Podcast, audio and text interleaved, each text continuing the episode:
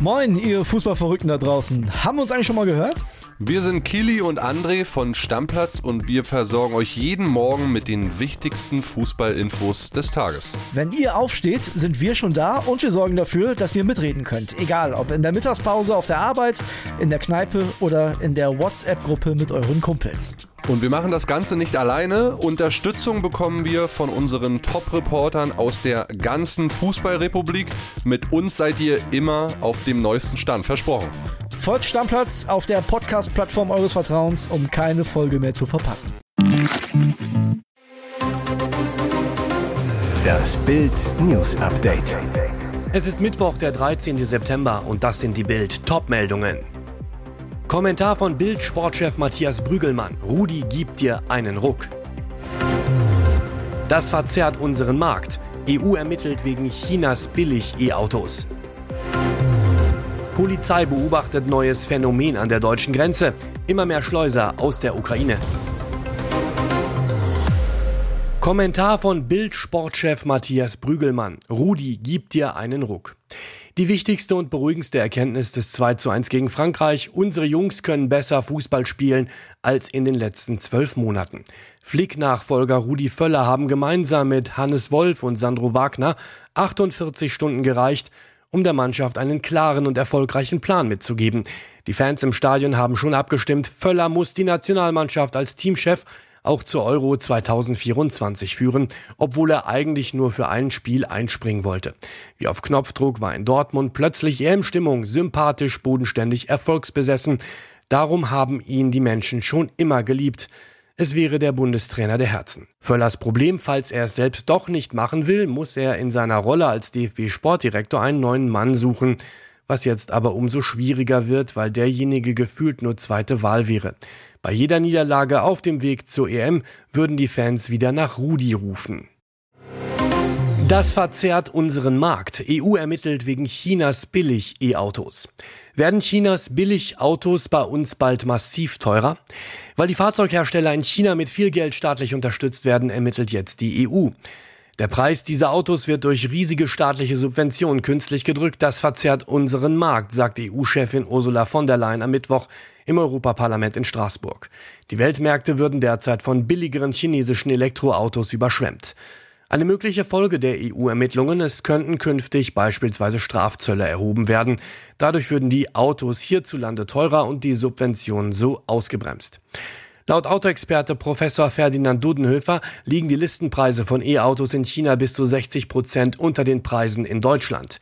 Die EU habe nicht vergessen, wie sich Chinas unfaire Handelspraktiken auf unsere Solarindustrie ausgewirkt haben, sagte von der Leyen vor einigen Jahren, seien viele Firmen von stark subventionierten China-Konkurrenten vom Markt gedrängt worden. Dies dürfte sich bei der E-Mobilität nicht wiederholen. Polizei beobachtet neues Phänomen an der deutschen Grenze. Immer mehr Schleuser aus der Ukraine. Rund 139 Kilometer Grenze zu Polen, 453 Kilometer zu Tschechien. Täglich werden Flüchtlinge über die sächsische Grenze geschmuggelt. Doch jetzt beobachtet die Bundespolizei ein neues Phänomen. Die angeheuerten Schleuser der Menschenschmugglermafia kommen zuletzt vermehrt aus der Ukraine. Bundesstraße 6 bei Görlitz, Montagnachmittag. Bei einer Polizeikontrolle werden 26 Männer auf der Ladefläche eines Citroën Jumper entdeckt. Die Flüchtlinge standen zusammengepfercht im Innenraum des Transporters. Eine ukrainische Schleuserin wollte die Männer illegal nach Deutschland bringen.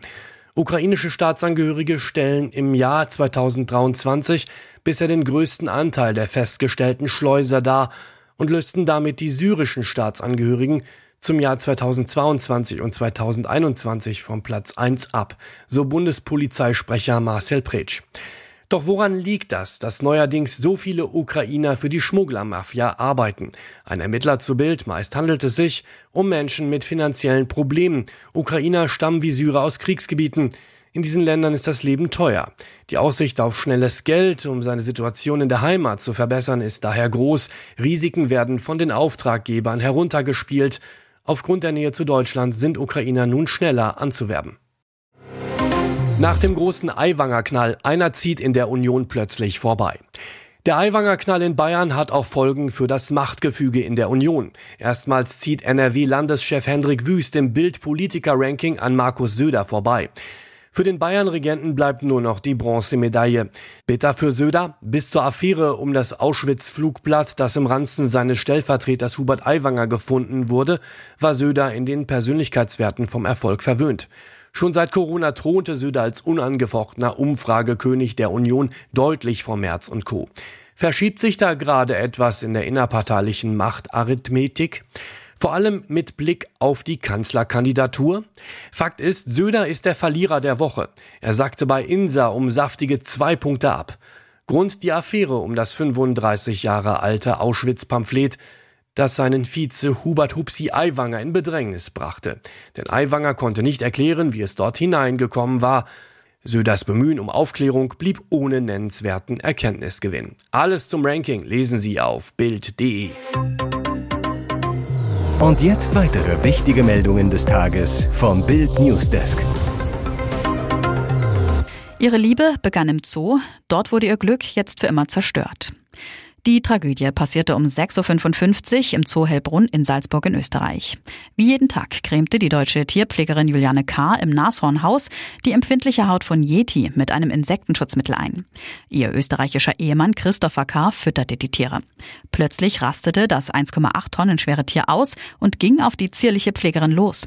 Christopher K. sprang dazwischen und trieb die aufgebrachte Yeti in das Außengehege. Dabei wurde sein Oberschenkel zertrümmert. Seine Ehefrau hatte keine Chance. Sie erlitt so schwere Brustkorbverletzungen, dass sie daran verstarb. Christopher ist außer Lebensgefahr, so sein Onkel Josef Brunauer zu Bild. Inzwischen weiß er auch, dass Juliane tot ist. Er liegt jetzt nach einer Notoperation im Unfallkrankenhaus.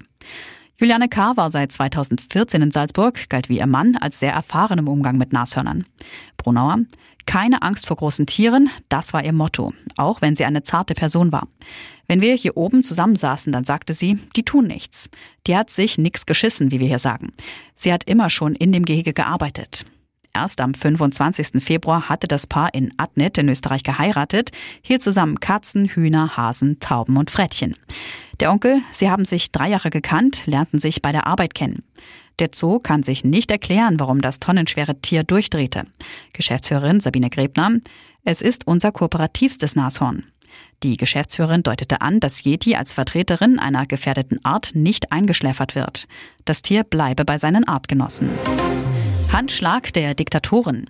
Nordkoreas Machthaber Kim Jong-un und Wladimir Putin haben am Mittwochmorgen deutscher Zeit am russischen Weltraumbahnhof Vostochny ihren Schurkengipfel gestartet. Ich freue mich, Sie zu sehen, sagte Putin bei der Begrüßung zu Kim, schüttelte ihm dabei lange die Hand. Sie trafen sich in der sibirischen Peripherie, nur 100 Kilometer von der Grenze zu China entfernt. Die beiden Diktatoren besichtigten zuerst eine Soyuz-2 Raketenstartanlage. Nordkorea Kim soll Putin dabei mit Fragen zu den Raketen gelöchert haben, berichtete die Nachrichtenagentur AP. Wenige Stunden zuvor hatte Nordkorea erneut mit einem Waffentest provoziert. Das kommunistische Regime feuerte ballistische Raketen von Pyongyang in Richtung des offenen Meers im Osten. Das meldete Südkoreas Militär. Die Raketen seien jeweils etwa 650 Kilometer weit geflogen. Wollte Nordkorea vor den Gesprächen noch einmal Stärke zeigen? Vermutet wird, dass Kim und Putin über Waffengeschäfte sprechen dürften. Die USA halten es für möglich, dass Putin aus Nordkorea Munitionsnachschub für seinen Angriffskrieg gegen die Ukraine haben will. Viel wurde getuschelt, jetzt ist es endgültig raus. Seit sich Gerda Lewis, die Bachelorette von 2019, vom damaligen Gewinner Ken Rüst trennte, verlief ihr Liebesleben relativ ruhig. Bis vor wenigen Wochen erste Gerüchte um eine Romanze mit Yannick Contales die Runde machten. Warum das skandalös ist? Yannick gewann die erste Staffel von Make Love, Fake Love und damit auch das Herz von Jellis Kurs. Nach einer turbulenten On-Off-Beziehung war im Juni alles aus. Im Trennungsdrama mischte auch Gerda ordentlich mit, warnte Jellis sogar vor Yannick, da eine Freundin von ihr ebenfalls schlechte Erfahrungen mit ihm gemacht haben soll. Yannick war damals über Gerdas Einmischung stinksauer, legte sich öffentlich bei Instagram mit ihr an. Doch jetzt hat sich das Blatt komplett gewendet. Gerda und Yannick sorgen für die Liebesüberraschung. Nachdem beide immer wieder kryptische Hinweise in ihren Instagram-Stories gepostet hatten, gibt Gerda jetzt in einer Fragerunde offen zu, ja, Yannick und ich daten uns. Unser Start war nicht gerade entspannt und teilweise auch paradox und ich habe auch nicht immer korrekt gehandelt.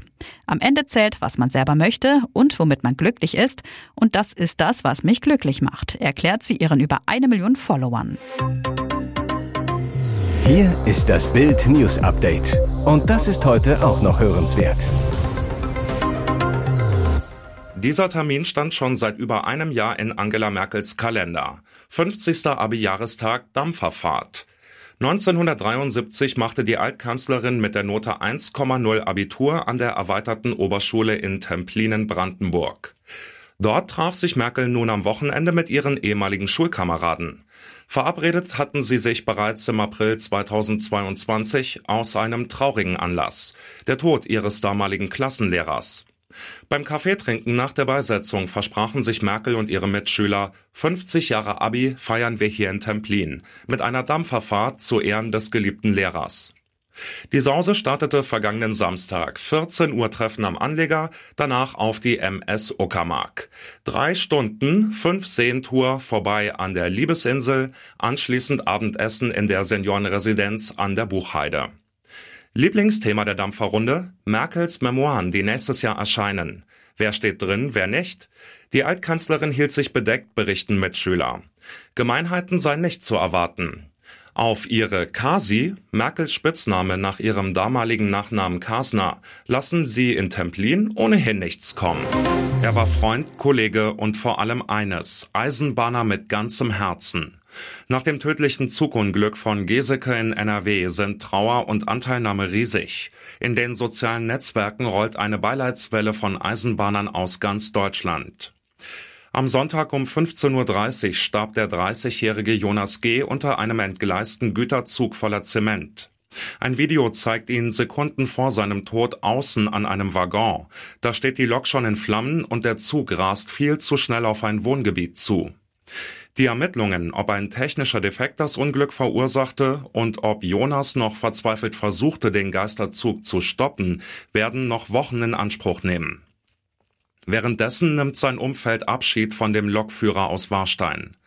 Wir erinnern uns gerne an die wundervollen Momente mit dir und danken dir für viele unvergessliche Jahre.